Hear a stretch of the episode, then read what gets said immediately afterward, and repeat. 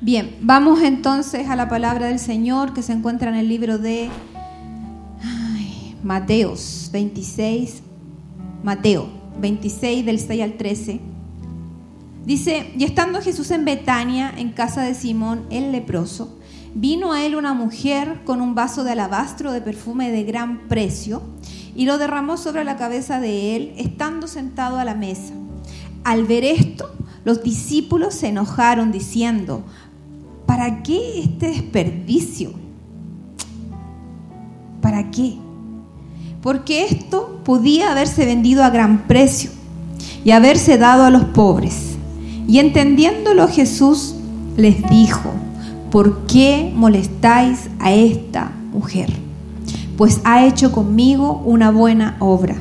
Porque siempre, siempre tendréis pobres con vosotros pero a mí no siempre me entendréis. Porque el derramar este perfume sobre mi cuerpo lo ha hecho a fin de prepararme para la sepultura. De cierto os digo que donde quiera que se predique este evangelio en todo el mundo, también se contará lo que está hecho para memoria de ella. Amén. Tome asiento. Eh, en el libro de Marcos 14, 3, 9 nos nos suma a esta historia que ese perfume se podría haber vendido por más de 300 denarios, ya da un monto, que representaba para esa época como un sueldo de un año. Eh, el libro de Juan nos suma también a esta historia que, que eh, esta mujer no tan solo ungió la cabeza, sino que todo el cuerpo y los pies. Dice, y ungió los pies de Jesús y con sus cabellos los enjugó. ¿Y sabe lo que además dice? Dice que la casa se llenó de olor al perfume. Hermoso, ¿verdad? Bueno, ¿quién era esta María? María de Betania, una tremenda mujer de Dios. No se, debe eh, no se debe confundir con la otra historia de esa otra mujer que también eh, enjuagó los, eh, los, pies del Señor con, con un perfume. Son historias diferentes. Nos vamos a centrar entonces en María de Betania, una tremenda mujer de Dios, hermana de Marta y Lázaro. Esta mujer amaba, valoraba y honraba a su Señor. Ella siempre se sentaba a los pies del maestro como una discípula, como alguien dispuesta, disponible, atenta a recibir de la palabra.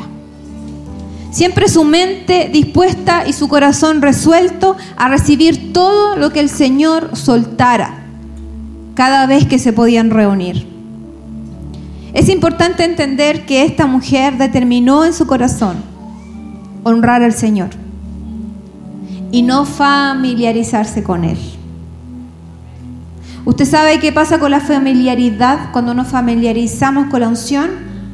dejamos de recibir el depósito que esa persona tiene para mí por causa de que eh, hay familiaridad. Me acostumbro, estoy acoplándome para que le echen un ojito atrás audio. Me siento como, como abombada. No entiendo mucho estas cosas, pero de verdad que lo siento así. Sigamos. Entonces cuando tú te familiarizas cuando tú le pierdes el respeto a las cosas sagradas, cuando tú le pierdes el respeto a las cosas de Dios, te dejan de importar. ¿Por qué? Porque te familiarizas. El otro día alguien nos dejó un comentario, una persona que nos conoce de hace mucho tiempo. Eh, ay, no sé si decirlo. No sé si no, estará viendo. Ah. Hola muchachos. Hola chiquillos, ¿cómo están? Entonces yo le dije, a, le dije, a ver, oye, mira, estás, te dijeron muchacho, oye, estás joven, estás joven, eres un adolescente. El punto es que cuando nos paramos desde esa plataforma dejamos de recibir lo que ese hombre de Dios tiene para entregarme.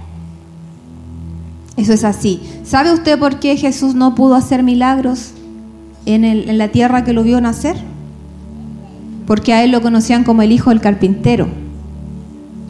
Y la palabra dice que él no pudo hacer ningún milagro en ese lugar, porque no hubo honra. no hubo un reconocimiento de lo que de quién era él y de lo que él estaba haciendo.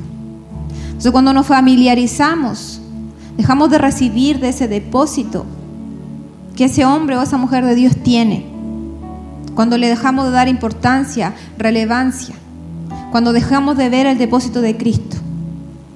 Y en este caso, ella no se familiarizó con el Señor. Podría haberlo hecho, pero ¿sabe por qué no lo hizo? Porque lo conoció. Conoció que Él era el Cristo. Porque ella sabía quién era Él realmente. Y la honra extrae el depósito que Dios tiene. Por eso que si por más que yo ame a mi hijo, por más que yo quiera que le vaya bien, por más que yo trate si él no honra mi vida como su mamá, no podrá recibir ese depósito que yo tengo para él y que el Señor es el que imparte. Por más que yo te bendigo, te bendigo, te bendigo, pero la palabra del Señor dice que el que no honra, o sea, aquel que no honra padre y madre, no puede esperar que le vaya bien en la tierra. O sea, honra a tu padre y a tu madre para que te vaya bien en la tierra y tus días sean alargados. No dice honralos porque honralos si es que fueron buenos, sino que honralos.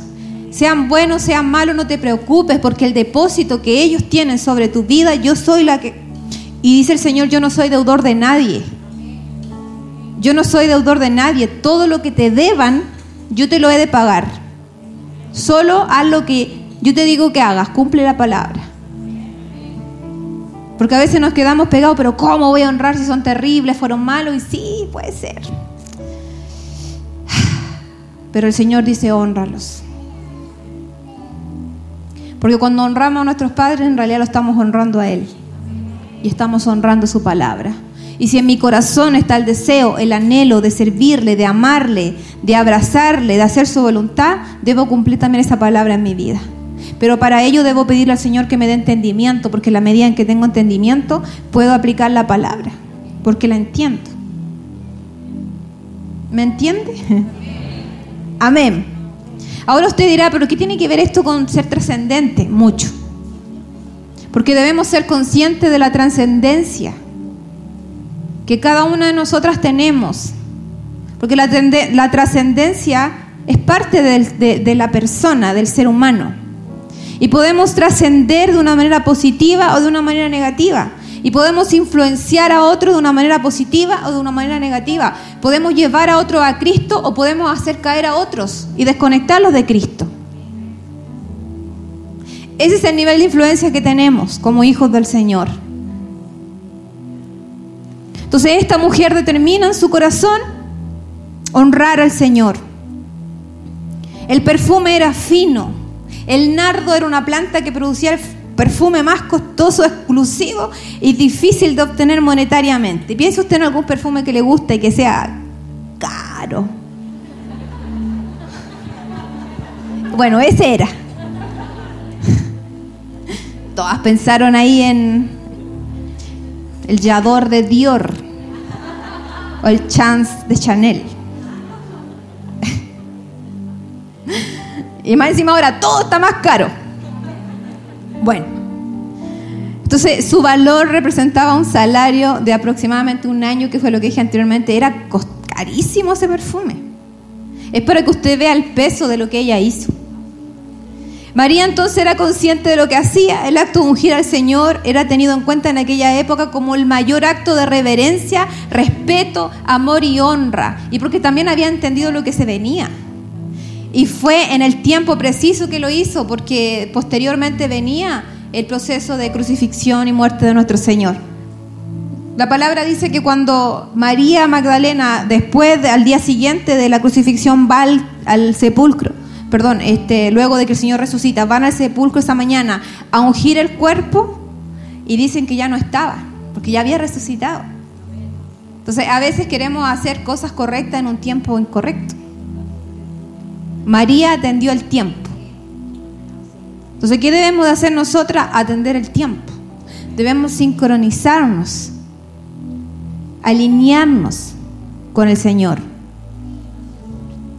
Entonces, criticada por algunos que al parecer, a pesar de caminar mucho tiempo con el Señor y ver muchos milagros, aún consideraban un desperdicio.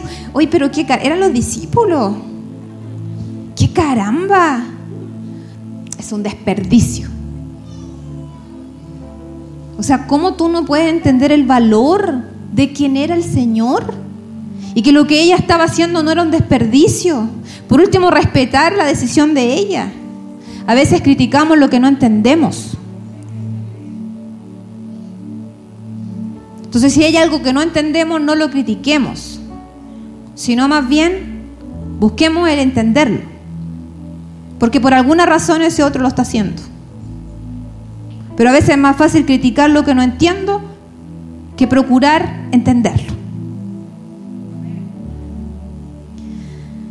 Entonces, y dice la palabra que ellos se enojaron. ¿Para qué este desperdicio? Sin entender entonces el gran valor que tenía el Señor en la vida de ella y que debería tener también en la vida de estos discípulos. O sea, para ellos era más importante el servicio a los pobres que el Señor mismo. Y a veces nos pasa que a veces uno dice, ay, pero qué desperdicio. Ay, usted, usted, cree que para, usted no cree que para nosotros sería más fácil no tener afuera esas chorreras de mesa y de comida para ustedes. Qué desperdicio gastar plata en eso. Podríamos hacer simplemente la reunión y ya, suficiente. Pero ¿sabe por qué lo hacemos? Por honra.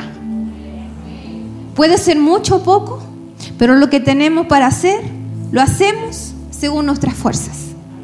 Y lo hacemos por honra, para que usted se sienta amada. Sepa que Dios la ama. Y hasta aún en esos pequeños detalles, el Señor se encarga de usted y tiene cuidado de usted. Para nosotros sería más fácil no tener a los hombres pasando frío allá afuera y que ellos estén en su casa. Pero ellos están acá porque entienden la importancia de la honra y del servicio al Señor. Y espero que usted también lo entienda de esa manera. No lo hacemos porque usted lo necesite, porque estoy segura que usted no lo necesita. Usted podría ir allá a la vuelta o allá a comprarse un café, a comprarse un pan, pero nosotros lo hacemos por honra. Sea mucho, sea poco, esté bueno, esté malo, intentamos hacer lo mejor que podemos para honrar su vida.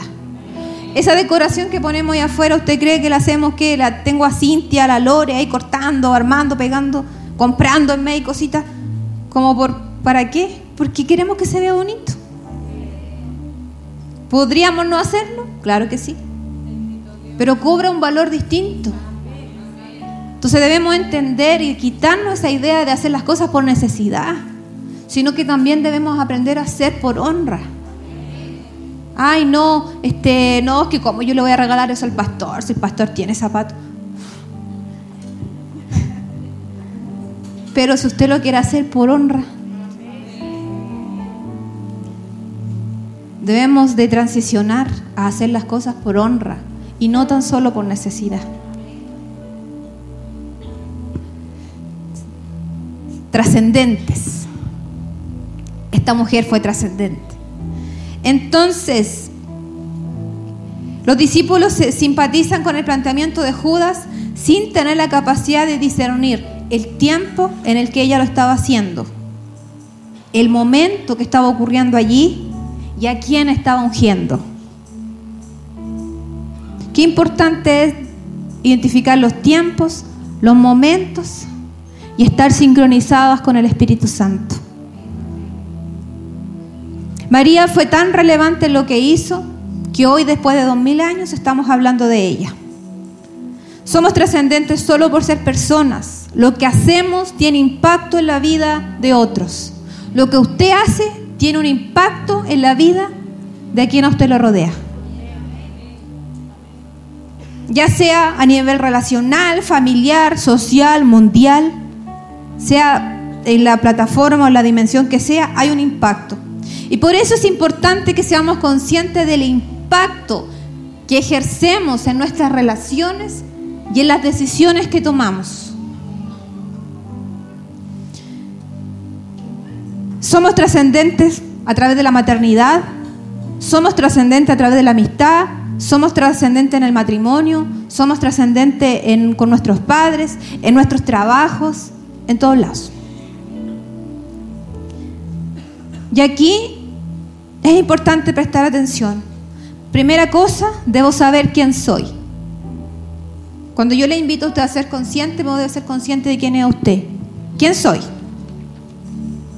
Y eso tiene que ver con identidad. Y debo saber también quién es Él. Porque la medida en que yo sé quién es Él, tengo mayor conocimiento de quién soy. Un conocimiento sin distorsiones. Y debo conocer lo que tengo. ¿Cuál es la provisión que tengo? Y también debo identificar qué estoy haciendo con lo que tengo, el propósito. Entonces, primera cosa, ¿quién soy? ¿Quién es Él? ¿Qué tengo en mi mano? ¿Y qué estoy haciendo con lo que tengo? María sabía quién era ella, sabía quién era Él ¿Sabía lo que tenía allí guardado bajo siete llaves? Y entendió cuál era el propósito de haberlo tenido guardado allí. Y lo usó para una buena obra. La pregunta es, ¿qué tienes tú? ¿Qué tienes tú? Y allí es donde tenemos que entrar a picar. Porque a veces creemos que no tenemos nada. Y otras veces creemos que tenemos mucho. Y ahí nos equivocamos. El Señor le habla a la iglesia de la Odisea, si no me equivoco. Y le dice, ¿te crees rica? Y le dice, unge tus ojos con colirio para que veas. Porque tenemos que aprender a mirar a través de los ojos de Jesús. Tenemos que aprender a mirar como Él ve. Y eso se logra en la medida en que pasemos tiempo a los pies del Maestro. Amén. Entonces debemos ser determinadas y debemos ser firmes. Mientras, si vemos los capítulos para atrás de la historia de esta mujer, Mientras Marta reclamaba porque María no le ayudaba, ella permanecía a los pies del maestro sin defenderse delante de su hermana. Simplemente ya estaba ahí. Tranquilamente, puesto los ojos en Jesús. Pero Señor, ¿cómo tú no ves a esta mujer que no me ayuda? Y ella mirando a su Señor. Porque ella entendió que estaba donde debía de estar. Y mientras los discípulos la criticaban por lo que estaba haciendo, ella permanecía en su adoración, derramando ese perfume delante del Señor. ¿Qué hacemos cuando alguien nos critica? ¿Qué hacemos cuando alguien se levanta y en nuestra contra? ay, ella, pues iba a la iglesia. Y es más, muchas veces de los cercanos, ay, ¿tú no eres cristiana? Ay, te enojaste. ¿Y dónde está la paz del Señor? Ah, a usted le ha pasado, a usted se lo han dicho y lo más probable es que usted también lo ha dicho.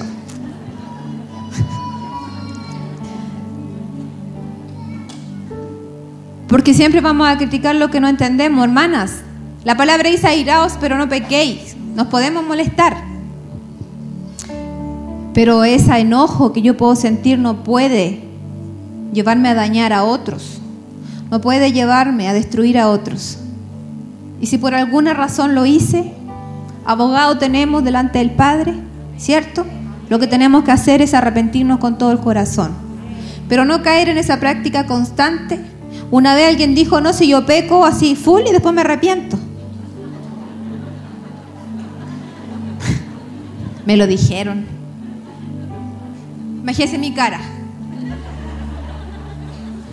No lo puedo creer.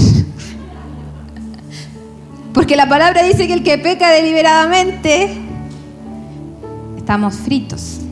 Porque aquel que sabe hacer lo bueno y no lo hace, es pecado. Y ahí tenemos que, bueno, rendir cuenta delante del Señor nomás. Ahí no las vemos con el Señor. Ya, entonces la critican, critican lo que estaba haciendo.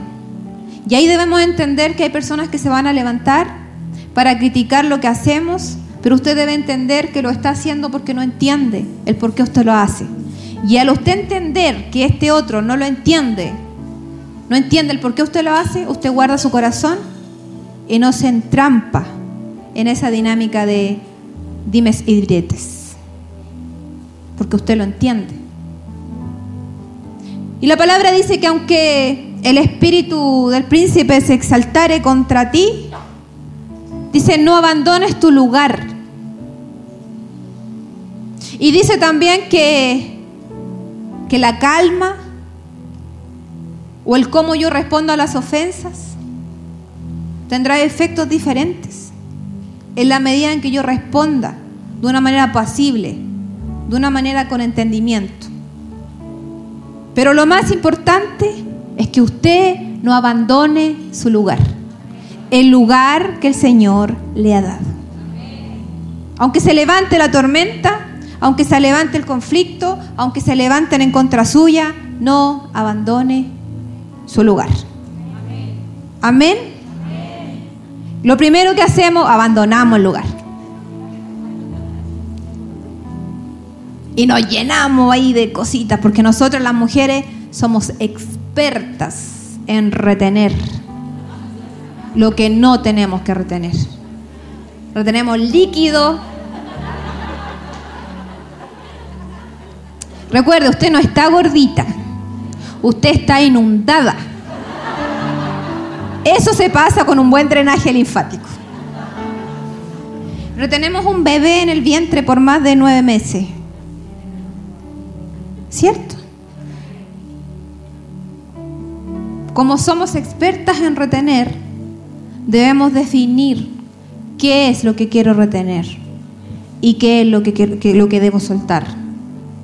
Porque lo que dijo el apóstol Pablo, que acabó la carrera, y él dijo, he guardado la fe. Debemos retener la fe, debemos retener la palabra y debemos dejar ir todo aquello que no me impide avanzar. Amén. Sigamos. Mire, cuando sé quién soy, dejo de pelear con lo innecesario, con lo irrelevante. Porque hay batallas que uno no tiene que entrar a pelear. Antes de usted entrar a pelear, pregunte si es que hay un, un premio de por medio. Y si no lo hay, usted defina si va a entrarle a la pelea o si no le va a entrar a la pelea. A veces uno gana cuando guarda, silencio. Ante una discusión a veces uno, porque si no va a salir nada sabio, nada prudente de mí, mejor, ya ganaste. No importa, no busco ganar. No busco la validación en los hombres. Sé quién soy en Él. Y cuando sé quién soy en Él, Él es mi justicia. Él es mi paz. Él es mi todo. Amén. Entonces una mujer de reino es entendida una mujer de influencia es entendida, una mujer trascendente es entendida y la importancia del entendimiento. Porque amada, si no hay entendimiento vamos a influenciar negativamente todo lo que nos rodea. Dios habla en la escritura de renovar el entendimiento. Romanos 12:2. Renovaos, dice, renovaos en el espíritu de vuestra mente, dice Efesios 4:23 y renovados hasta el conocimiento pleno, o sea, alcanzar el conocimiento pleno. Colosenses 3:10 nos invita también a revestirnos del nuevo y despojarnos del viejo, del viejo hombre, la vieja mujer. Que se entienda. Van a llegar mañana, no me separé, yo padre, yo no tengo la culpa, mire que El obstáculo más grande para cambiar esta forma de pensar y que a la vez está en nuestra alma es que a nuestra alma no le agradan los procesos. Queremos que todo ocurra de una forma mágica, el pensamiento mágico que a veces uno tiene, que hago así y todo cambió. Y algo que no requiera ni el más mínimo esfuerzo en nosotras. Ay, pero ¿por qué otra vez? Estoy aquí, proceso tras proceso. Amén, po, qué bueno. Porque la están ensanchando. Porque quieren que en medio de ese proceso salga Cristo. Y mire, le voy a decir otra cosa. Aunque hay procesos en los que entramos solo por desobediencia. Hay procesos que se podrían evitar. Jonás pudo haber evitado estar en el, vientre de ese gran pez si hubiese obedecido a la primera. Entonces a veces entramos a procesos dolorosos solo por desobediencia. Pero al mismo tiempo la palabra dice que los que amamos a Dios, todas las cosas nos ayudan a bien. Aún en medio de esa desobediencia, el Señor nos procesa. Amén. No estamos solas. Entonces, el obstáculo más grande entonces, ¿cuál es? Cambiar nuestra forma de pensar, pero si rendimos nuestros pensamientos a la obediencia de Cristo, hermana, es pan comido. Dígame amén. ¿Sabe por qué? Porque a veces estamos más pegados a lo difícil que es, es que es imposible cambiar, es que no puedo, es que no sé qué. Dedicamos más tiempo a pensar en eso que a llenar nuestros pensamientos de la palabra del Señor. Y no puede ser eso posible. Debemos llenar nuestra mente, nuestros pensamientos de la palabra del Señor. Y usted verá cómo su vida será transformada. Créalo. Créalo. La falta de criterio. Se habla de falta de criterio para indicar que alguien realiza una acción o un juicio de valor sin tener en claro cuáles son las cosas que debería tomar en cuenta para ello, es decir, sin tener mucha idea de lo que dice o hace. Simplemente imito un juicio. simplemente digo, no, esto lo voy a hacer así porque sí, porque así dice la Biblia. Y la Biblia nunca dijo así. No tengo criterio para tomar decisiones trascendentes en mi vida. Y esa falta de criterio no me hace una persona limitada cognitivamente, sino me hace una persona limitada en el conocimiento de la verdad del Señor. Y esa limitación que tengo no es por falta de, de palabra, sino por falta de interés al conocer la palabra. ¿Me, ¿Me entendió? Porque a veces, ah, es que yo no sabía, pero no sabía porque, porque de verdad no sabía o porque en realidad no lo ha buscado en las fuentes correctas. Mire, la palabra se ha masificado tanto que cuando nos presentemos delante del Señor jamás le podremos decir, Señor, a mí nunca nadie me predicó, Señor, es que yo no sabía esto. Entonces no nos podemos excusar, ay, es que yo no sabía.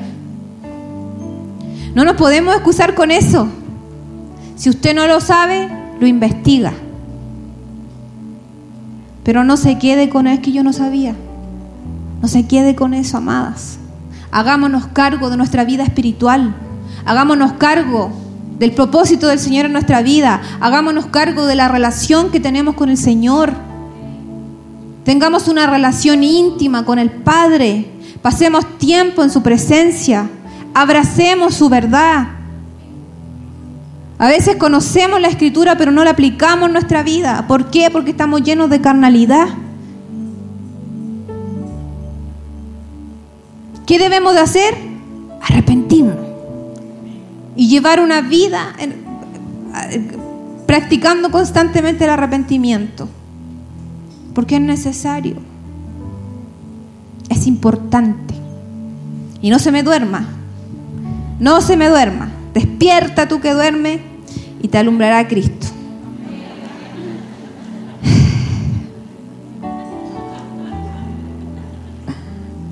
Ay, Padre. Entonces el criterio tiene que ver con discernimiento y conocimiento para determinar un asunto. Cuando a alguien te falta criterio, que te falta conocimiento, te falta entendimiento, te falta discernimiento de un asunto, revísalo, repásalo, no des por sabida las cosas, dale una vuelta, óralo. Mire lo que dice el Señor.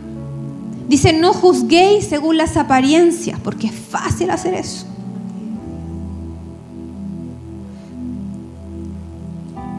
Sino juzgad con justo juicio. Ay, que me siento juzgado. Me siento juzgada, decimos a veces. Me siento condenada. Oye, pero si la verdad de la palabra del Señor te va a confrontar. Lo importante es que no es que se te esté juzgando tú como persona, sino lo que estás haciendo lo que está mal. Y eso se tiene que corregir. No, es que me, a veces, ¿sabe qué pasa? Que a veces uno se siente como, ay, que me juzgaron eh, y me, dijeron esto y no, mejor me voy. Y el punto es que lo que se dijo era una verdad. Solo que como me falta criterio para mirar mi propia vida, prefiero mandarme a cambiar que enfrentar lo que estoy viviendo. Por otro lado, juzgamos sin conocimiento de causa. Pero es que no me juzgues, es que tú no conoces mi vida. A ver, cuéntame, ¿qué es lo que está pasando? Finalmente, el consejo es, mira más allá de la superficie para poder juzgar correctamente. Entonces debemos juzgar con justo juicio o con conocimiento de causa. Debemos tomar entonces conocimiento de qué tan trascendente soy en la vida de otros y qué tan trascendente soy eh, o qué tan trascendente es el Señor en mi vida. Las influencias pueden ser negativas o positivas. Jezabel, una mujer tremenda. Jezabel, con carácter, ímpetu, fuerza, power. Llevaba el reino. Mandona, avasalladora, violenta, agresiva, tremenda, para hacer las cosas mal. Y a veces somos expertas para hacer las cosas mal. ¿Usted ha oído hablar del espíritu de Jezabel? Intimidante, violento, manipulador, seductor. Intimidante, ¿lo dije? Sí. Manipulador, seductor, violento. Tanto así, tanta era la convicción de esa mujer para hacer lo malo, que le dice el profeta Elías,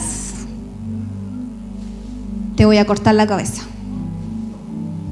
Y con tanta determinación lo hizo, que ese profeta de Dios después de haber derramado fuego del cielo y haber destruido a todos los profetas de Baal, sintió miedo y se fue al desierto. Se intimidó porque, ay, bueno, pero es otra predica. Estamos hablando de Jezabel, power la mujer para hacer lo malo. ¿Y sabe qué? A veces somos power para hacer aquello que Dios no nos llamó a hacer.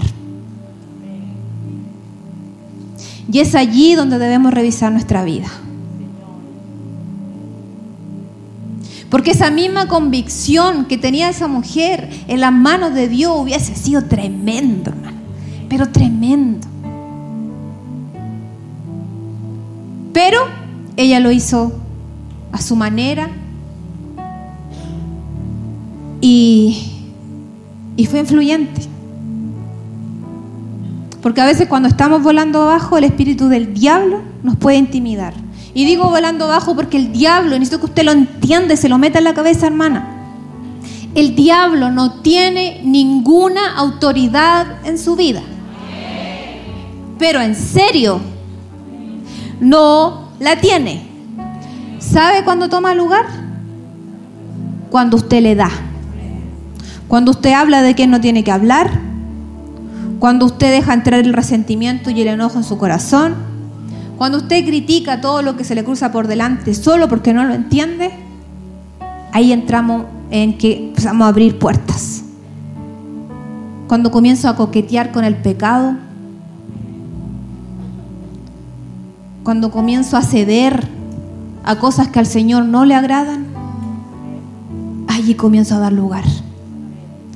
Y Él me quita la paz, me roba el gozo, me condena, me llena de culpa, solo porque le di lugar.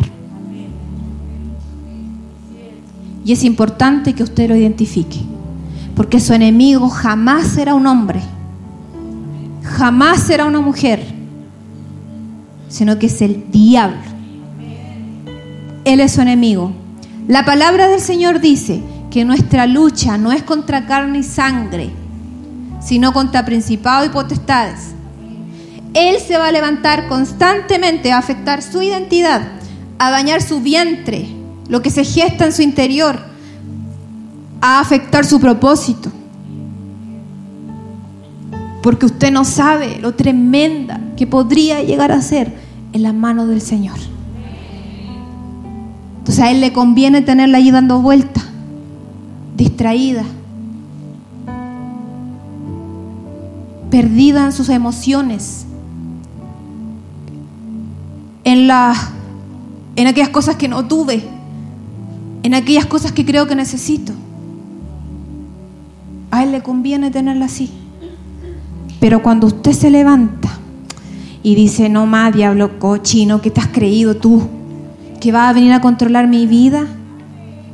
¿Que va a venir a destruir el llamado del Señor de mi vida? Mire, cada uno de ustedes puede ser trascendente y relevante en el lugar donde está.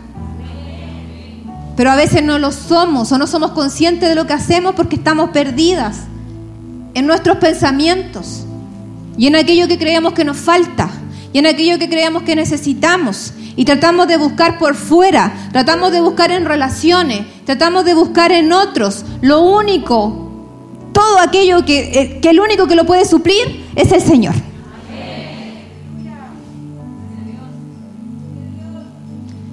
Entonces debemos cambiar el chip.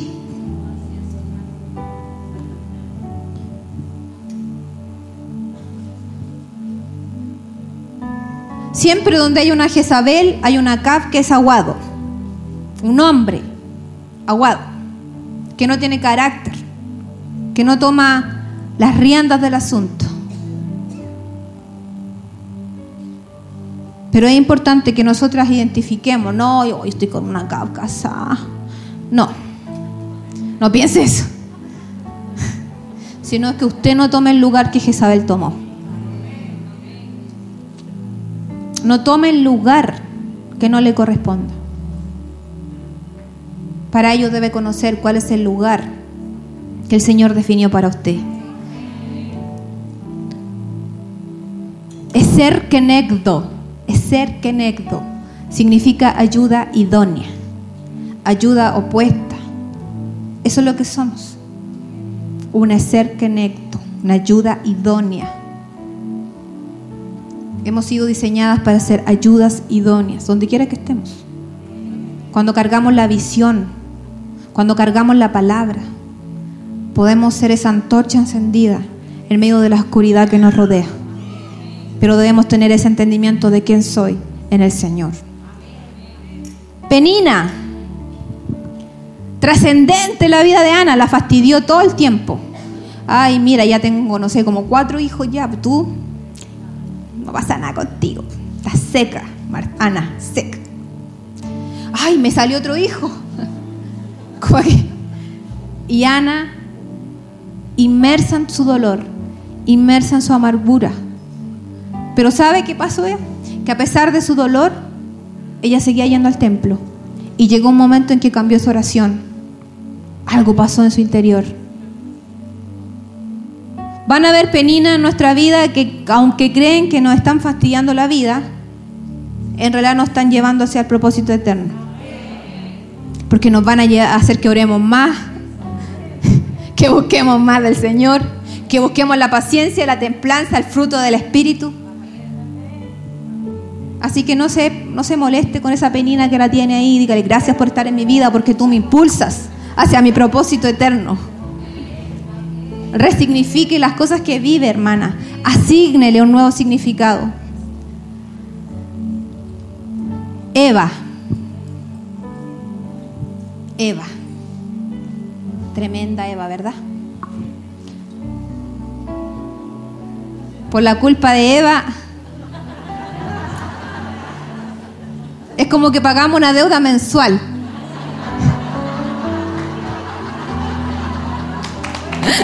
Esa Eva. Ay, Padre. Mire, la decisión de Eva fue tan determinante el aceptar esa, ese fruto prohibido. Evidenció su necesidad de usurpar el lugar de su esposo. Ni siquiera le preguntó. Oye, mira, ni siquiera lo fue a buscar. Mira lo que me están ofreciendo. Simplemente tomó la determinación. Usurpar un lugar Entonces la decisión que ella tomó afectó toda la creación de manera negativa. Pero tenemos una Ruth. Una mujer tremenda en determinación, en convicción. Usted sabe que la genealogía de Ruth y vos, que vos es un tipo de Cristo y Ruth un tipo de iglesia, una gentil, alguien extranjera que no era judía, es como que representa nuestra vida. Y en la genealogía de Ruth y vos está David y Jesús.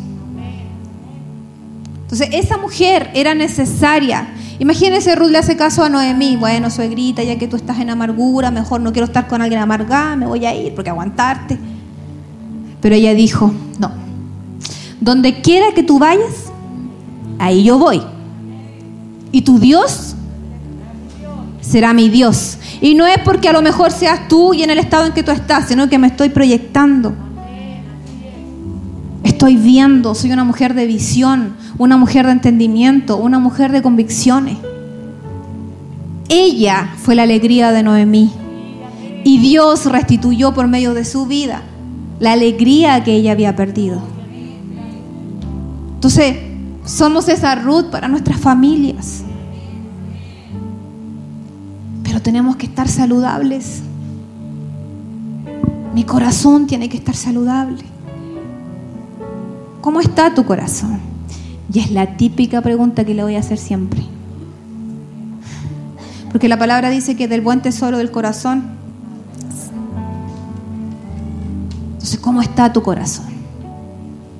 Esther salvó al pueblo judío del exterminio. Ejemplo de determinación, fe y convicción. Era una huérfana, tal vez campesina, judía, pero, pero que le dijo a, a Mardoqueo, que no sé si era su primo, su tío, no sé, primo. Le dice, si tengo que morir, palabras, estas son palabras añadidas, si tengo que morir, bueno, que muera. Pero ¿quién sabe que no sea que para este tiempo yo nací y por medio de mi vida venga la salvación al pueblo? Aquí estoy, ya sea que muera o que viva, lo voy a intentar. Me esforzaré por estar un año pasando por procesos de belleza que no eran fáciles Usted sabe que se tenían que impregnar del olor del incienso en el cuerpo y eso requería todo un proceso. No era que ella estaba en una tina chaita atrás y como que no, o sea, eran otros procesos más arcaicos, difíciles. Pero ahí estuvo. ¿Y sabe qué hizo? Halló gracia delante del rey. Yo le hablo de estos personajes para que usted después llegue a su casa y lea la historia. Lea el libro de Ruth lea el libro de Esther, si es que no lo ha leído. Entonces podemos ver la determinación, la convicción. Llega un punto en que ya no importa nada más que servir al Señor. Llega un punto en donde ya no te importa nada. Y no sé si usted ha llegado a ese punto, pero yo ya llegué. Yo ya llegué. Yo el Señor habló mucho a mi vida allá en Estados Unidos y, el Señor hablaba de la exactitud que lo voy a compartir después en, otro tema un poquito acerca de eso. El ser exactas, ser fieles, hacer lo que Dios te pide que hagas. No tú haciendo lo que tú crees que Él quiere que tú hagas. Porque a veces le damos a Dios lo que creemos que Él necesita y no lo que Él realmente está demandando de ti. Entonces, amadas, ¿qué le estamos dando al Señor? ¿Qué le estamos dando al Señor? ¿Qué estoy haciendo con lo que tengo? Dios le pregunta a Moisés, ¿qué tienes en tu mano? Una vara. Una vara en las manos de Dios que sirvió de señal para manifestar el poder de Dios. Y él le dice, Señor, es que soy mudo, como que tartamudo. Tranquilo, sea. Yo estoy contigo. ¿Hay algo imposible para mí? ¿Hay algo imposible para Dios? No mires tus limitaciones. Mira quién es el que está contigo. ¿Quién está contigo? ¿Cuánto tiempo has perdido? Ensimismada en un pensamiento humano y no haciendo la voluntad de tu Padre. ¿Cuánto tiempo has perdido? Que te has desconectado de la, de la congregación, te has desconectado de tus hermanos y te has desconectado del Señor viviendo un evangelio a tu manera. Cuando vivimos evangelios a nuestra manera, no damos fruto, nos secamos, perdemos el gozo, perdemos la alegría, perdemos la paz. ¿Sabe por qué? Porque nos desconectamos de la fuente. Y el Señor te entregó dones, te entregó talentos. ¿Qué estás haciendo? Tal vez la influencia que estás ejerciendo hoy es más negativa que positiva en tu entorno y no te has dado cuenta. ¿Qué estás haciendo con lo que Dios te ha dado? ¿Estás llena de excusas? Ese hombre que se acerca a esa mujer en el libro de Cantar le toca la puerta. Déjame entrar, amada mía. Ay, es que ya me acosté. Ay, es que se me van a ensuciar los pies. Déjame entrar. Y cuando por fin atiende, porque no atendió el tiempo preciso, se levanta, va a abrir la puerta y ya no estaba. Que no te pase eso. Dile, aquí estoy, Señor. Y estoy dispuesta a cambiar todo lo que tenga que cambiar para hacer tu voluntad, para servirte, para abrazarme de tu palabra, porque ¿a dónde puedo ir? ¿A dónde más podemos ir si solo Él tiene palabras de vida eterna? ¿A dónde? ¿A dónde? Mira tu vida. ¿Qué estás haciendo? Tal vez estás pegada aún en tus amarguras en tu resentimiento, en esa deuda que, que tienen contigo. Suéltalo. El Señor quiere sanar y restaurar tu vida para que lo que tú impartas a la vida de otros pueda ser Cristo. Pero si no lo haces, vas a estar impartiendo amargura, resentimiento, carnalidad, y eso se ha de replicar en tu próxima generación. ¿Qué estás haciendo? ¿Qué estás haciendo con lo que el Señor te ha dado? A todas se nos ha dado una medida, no te compares. No te compares con la que tienes al lado, no te compares con nadie. Compárate con la de hace un año. Y ve si, la de, si, si, si eres la misma de hace un año o si algo cambió en tu vida. Y ahí podrás decir, wow, he crecido en el Señor. O podrás decir, estoy, pero peor. A veces nos quedamos pegados en los recuerdos de lo que pudo ser y no fue. Y hoy miras para atrás y dices, yo cuando servía al Señor, yo cuando estaba en aquellos tiempos, o cuando la iglesia todavía era pequeña, servía al Señor, pero hoy no soy útil porque crecieron. Amadas, ¿Eres relevante aún en este tiempo? La mía es mucha. Los obreros siguen siendo pocos. Pero necesitamos dar un servicio de excelencia. Un servicio que honre al Señor. Necesitamos ser exactas en esta temporada. Precisas. Y a eso es lo que debemos procurar. Avanzar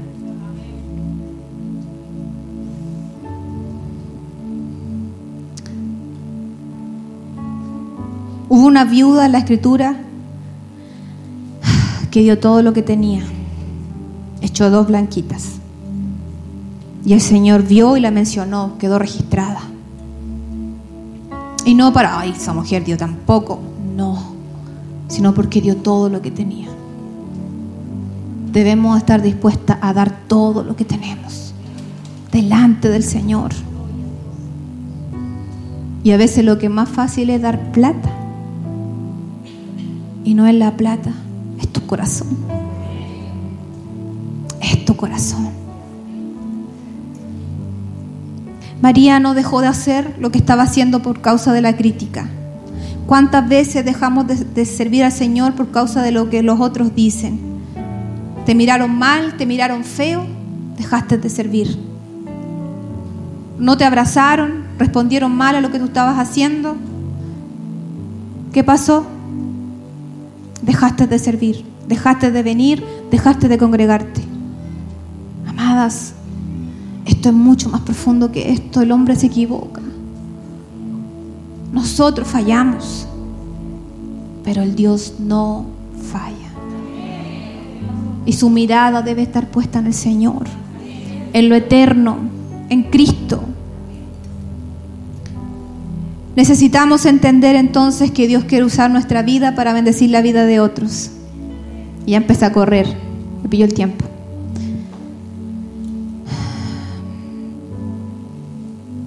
Usted necesita entender que su vida es relevante para otros y que usted necesita estar saludable. Eso lo entiende. Y la pregunta es, ¿está saludable? ¿Cómo está su corazón?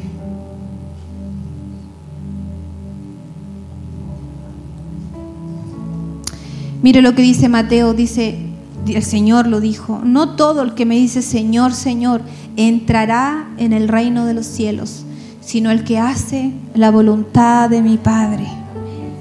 ¿Estamos haciendo la voluntad de nuestro Padre?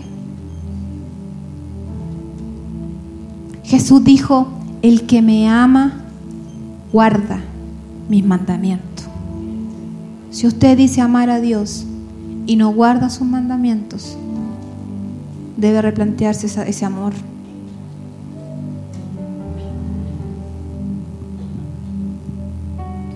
La reina de Saba, una mujer trascendente, recorrió muchos kilómetros para llegar a escuchar la sabiduría de Salomón. David, Job. Mire la insensatez, lo trascendente que fue la, la esposa de Job. Maldice a tu Dios y muérete. Ella en su emocionalidad porque a veces cuando estamos tocadas emocionalmente, sale lo peor de nosotros.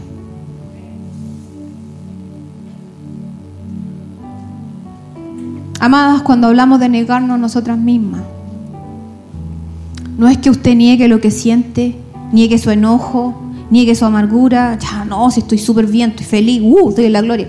No. Es que a pesar de lo que siento, y a pesar de que eso el Señor lo conoce, y a pesar de que usted se lo pueda confesar al Señor, usted decide todos los días seguirlo a Él. Y decir, Señor, yo decido servirte. Estoy en un proceso, pero no me voy a rendir. Cuando digo, porque para servir a Dios, tengo que estar bien para servir a Dios, tengo que... No. Justamente lo que estamos peor los que no dábamos la talla, los que nadie daba a lo mejor un peso por nosotros, fuimos alcanzados por el Señor. Entonces no se mire así como, ay no, que... porque es ilegal estar en ese estado y creyendo vivir como hijo de Dios. Un hijo de Dios camina como hijo y se dirige al Padre como un hijo. El padre cuando se siente agradado de sus hijos le da lo que sus hijos quieren.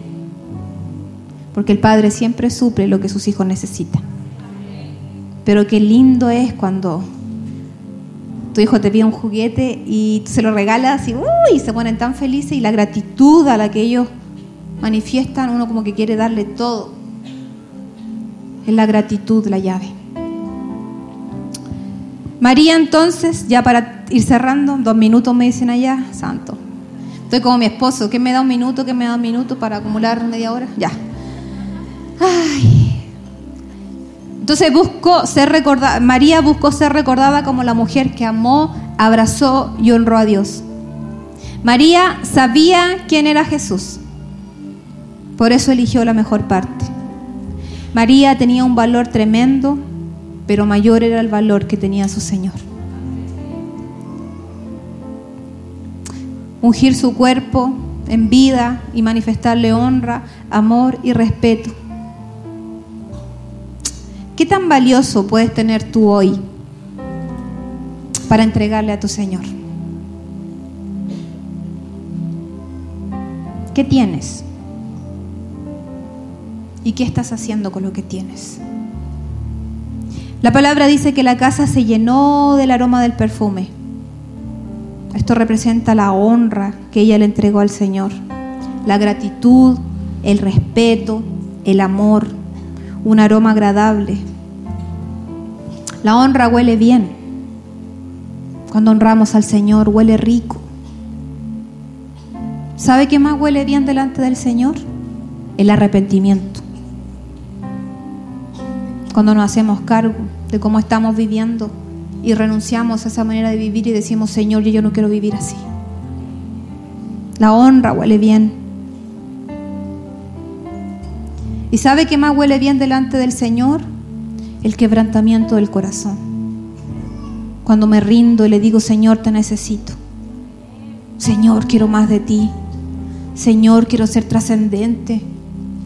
No quiero pasar desapercibida, sino que quiero ser intencional donde quiera que vaya. Que me conozcan no como esa mujer que te deshonró, sino que me conozcan como una mujer que te amó, que te abrazó, que te honró y que dio testimonio de ti.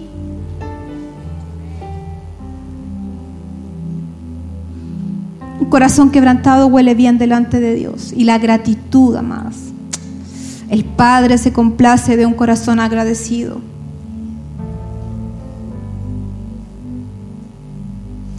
No importa lo que hablaron los discípulos allí. Nada es tan importante como honrarlo a Él y agradecerle por lo que Él había hecho. Agradecerle por su perdón, por su amor, por su paternidad. Y aquí la pregunta es, ¿qué quieres tú derramar hoy delante del Señor? Y te voy a invitar a que Cierra tus ojitos. Vamos a orar unos minutos. Deme por favor cinco minutos más. Cierra tus ojos. ¿Qué tienes en tu mano y qué estás haciendo con lo que el Señor te ha dado? ¿Qué he hecho con mis hijos? ¿Qué he hecho con mis padres? ¿Qué he hecho? ¿Me he avergonzado del Señor? ¿He dado mal testimonio? ¿Cómo quieres vivir los próximos años? Las decisiones que hoy tú tomes van a marcar tus próximos años, para bien o para mal.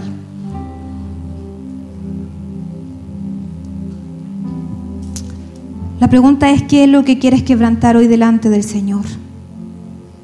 A Mariano le importó quebrar ese perfume, incluso el frasco era carísimo, que contenía esa fragancia. Pero María sabía lo que estaba haciendo.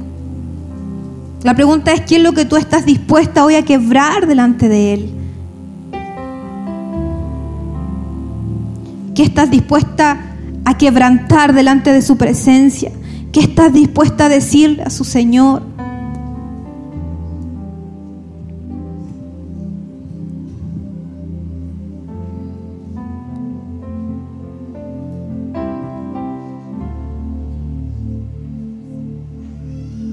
Espíritu Santo de Dios. Espíritu Santo, Espíritu Santo. Muévete, Señor. Muévete, Padre. Escudriña lo profundo de nuestro corazón y que nos podamos replantearnos nuestra relación contigo, Señor. Quiero ser trascendente para esta generación. Quiero hablar tu palabra en este tiempo. No quiero exigir a otros cosas que yo no hago. Perdónanos porque te hemos fallado. Hemos ocultado esos talentos que has puesto en nosotros. Nos hemos llenado de crítica, de murmuración, viviendo un evangelio a nuestra manera. Y hemos dejado de lado la dirección del Espíritu Santo. No hemos creído sabias en nuestra propia opinión y hemos desatendido el consejo de tu palabra. Padre, en el nombre de Jesús, te damos gracias por este tiempo, Señor. Gracias por esta temporada en la cual nos permites oír esta palabra.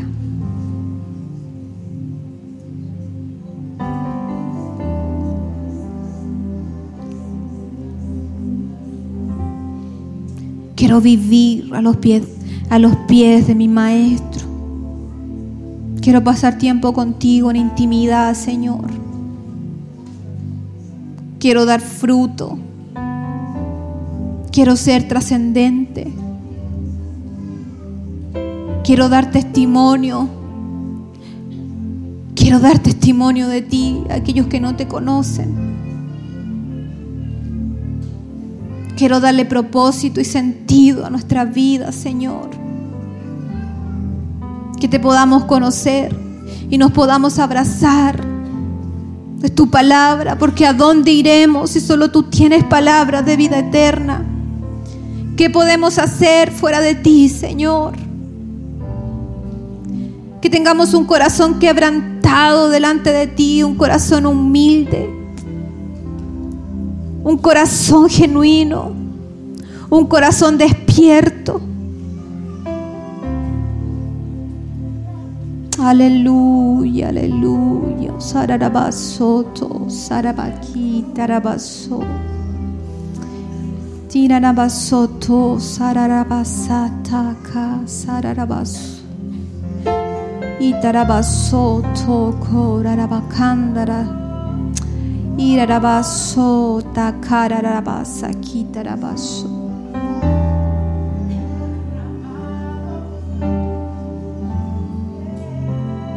Quebranta tu corazón delante del Señor. Quebranta tu corazón, quebranta tu corazón. ¿Cómo has vivido hoy? ¿Qué tienes en tu mano? ¿Qué tienes en tu mano? ¿Qué vas a derramar hoy delante de tu Señor? Que vas a quebrar hoy delante de su presencia, que vas a manifestar hoy delante de su presencia. Que va a salir de tu boca. Póngase en pie, póngase en pie, póngase en pie, póngase. Desate, desate, mueva, mueva, mueva aquello. El Señor quiere hacer algo extraordinario en tu vida. Solo suelta, suelta, suelta, suelta. Que está dispuesta a quebrar delante de su presencia en esta hora. Que estás dispuesta a soltar. Que estás dispuesta a dejar delante de Él en esta hora. ¿Qué decisiones vas a tomar? ¿Qué decisiones vas a tomar?